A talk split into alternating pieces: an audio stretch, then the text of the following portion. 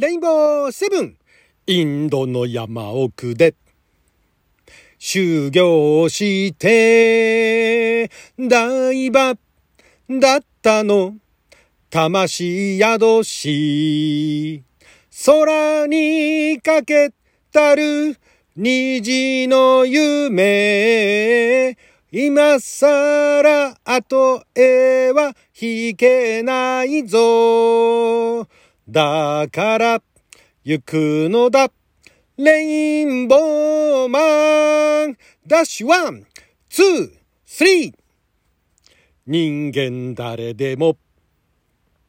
皆同じ肌や言葉の違いを除きゃ、みんな仲間だ、そうなのだ。そいつを壊すものがある。だから行くのだ。レインボーマンダッシュ 4! 5! 6! たとえ好みがどうなろうと、愛と正義の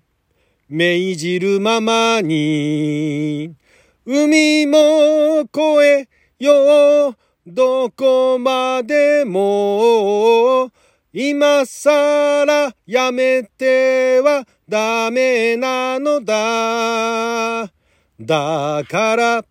行くのだ。レインボーマンダッシュセブン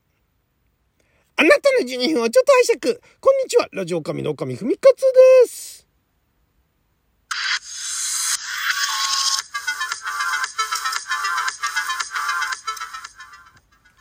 今日は2022年、えー、12月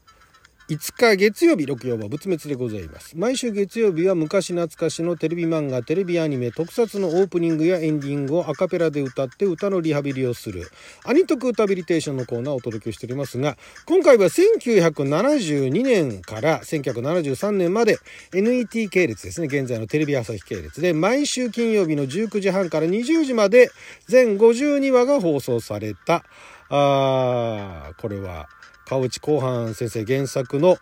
愛の戦士レインボーマンですね。こちらのオープニングの池レインボーマン。こちらをあのアカペラで歌いましたけれども、これがですね、えー、まあいろいろ 話し出したらどこから話し始めたらいいのかわかんないんですけども、まあ、川内広範先生というと、おふくろさんのね、歌詞を書かれた方でも有名なんですが、日本のあのヒーローもののね、えー、草分け的な原作だったりだとか、脚本も、脚本もやってたのかな？原作ですよね。原作者として結構川内後半先生もね、まあ、月光仮面とかね、もやってましたし、あとこのレインボーマンの元ネタともなった七色仮面ですとかね、そういったところも手掛けらし、手掛けていらっしゃいましたけれども、その川内後半先生のおまあこの1972年ちょうどだから日本がね社会的な不安定ないろいろなあの問題を抱えてる時に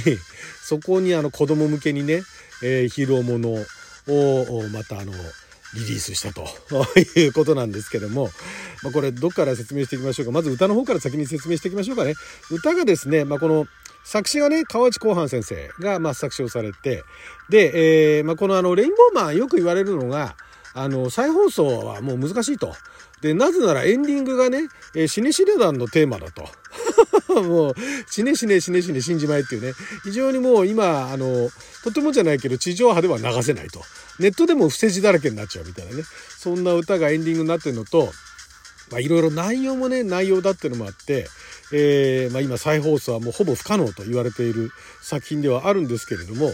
で、まあ、この作曲をされてるのが北原淳さん、作曲、編曲もされてるのかな？北原淳さんはですね、まあ、この方もあの、いろいろなあの、作曲をされているんですけれども、まあ、有名なところでは、まあ、骨まで愛してるとかね、あの、昔のあの、えー、歌の作曲作詞作曲編曲もやられてたんですね、まあ、作曲編曲も結構やられてましたけれども、えー、アニメだと有名なところだと漫画日本昔話の主題歌ですね、えー、あたりがかなり有名なのではないかなと。漫画日本昔話のえー、坊や良い子ら年々しなのね。あの歌はあの歌はああれ？ちょっと待って。あの歌は漫画日本昔話はえー、まあ、主題歌ですよね。主題歌を手がけていらっしゃったと、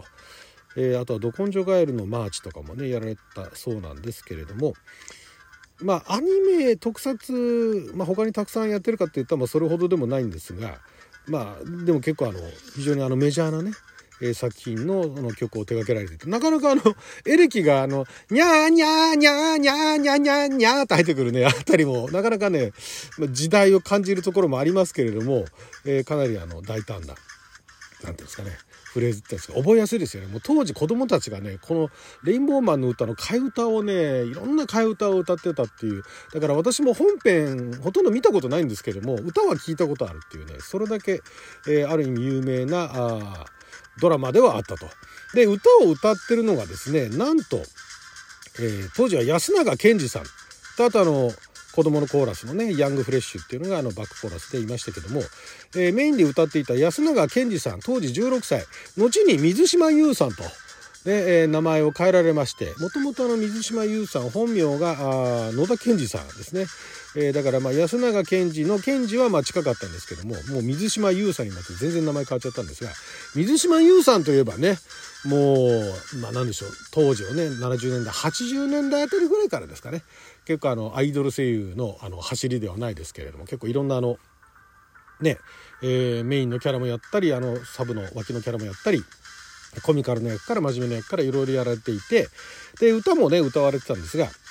なんと芸能界デビューはこの「えー、レインボーマンの主題歌がデビューと。当時16歳と。いうことでで後に1982年かな？に、えー、このアニメ版ですね。リメイクというかアニメ版がレインボーマンが愛の戦士レインボーマンが1982年に TBS 系列系列変わるんですけども TBS 系列で放送されたんですがそれの主人公の声と主題歌また主題歌を水島優さんのこの名義でね歌われてると。ちょっと大人になってますからね。だいぶちょっと声とか歌い方自体も変わってましたけどもね。でこのレインボーマンがですねなかなかあの独特なのがあの見た目もね、えー、月曜日から日曜日までのねあの月の化身ダッシュ1月の化身とかね。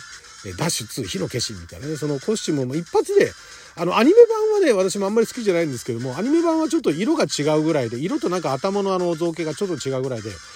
えー、分かりづらいっていうか分かりづらいってわけでもないんだけれども、まあ、当時はそういうのがね、えー、主流だったっていうのもあるんですがこの愛の戦士レインボーマン。愛の戦士レインボーマンって今言ってますけども最初放送された時はレインボーマンだったんですよ。最終回で愛の戦士レインボーマンだったのかな。なんかそんなような流れがあってね今ではその DVD だとかなんかは全部もう愛の戦士レインボーマンと。でも、えー、オープニング見るとレインボーマンしか出てこないんですけども。でその、まあ、レインボーマンがえー、これどっから説明しとこうかな。まずね、敵がね、怪人だとかね、宇宙人だとか、あの、アニメ版は宇宙人が敵なんですけども、えー、元々のオリジナルの実写版は、えー、敵が日本をとても憎んでいる、えー、どこかの国のテロ組織っていうね、単に怖い人っていうね、すごく怖い人たちみたいな、それが敵なんですよ。すごいでしょ？その人たちが、その狩猟が、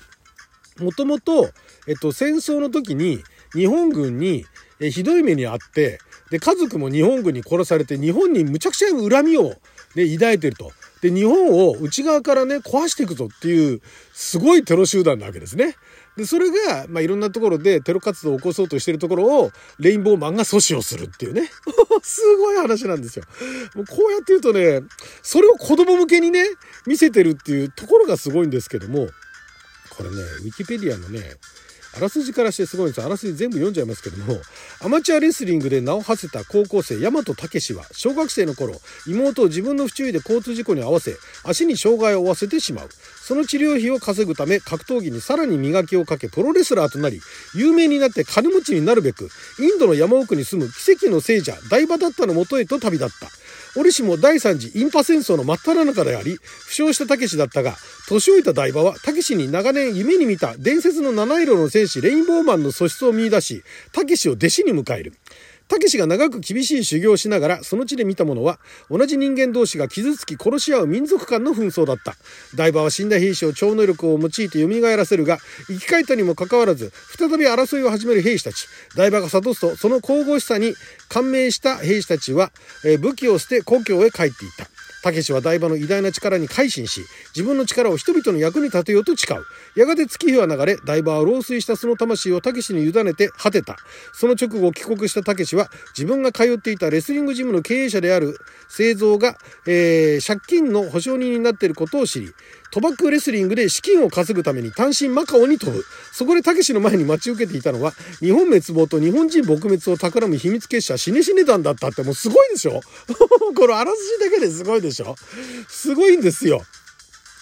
このだからね、山本武は最初から正義の味方じゃなかったんですね。まあ、自分のせいで妹が事故っちゃってね、不自由なあの生活をしてるから、でお母さんいるんですけども、そこでなんとかね、その自分があの、えー、プロレスラーになってね、金を稼いで、で、なんとかしようと。もともとはだから、で、金目的で、ね、インドに行くわけですよ。で、その台場だった、台場だったっていうのはもう実際あの、あの、ブッダのね、えー、弟子の台場だったっていうのがいるんですけど、それがまあ、モデルになってるらしいんですけども、その台場だった。まあ、オープニング出てきますよね。あの、台場だったの魂宿しってのはそういうことなんですよ。で、それで、えー、まあ、あの、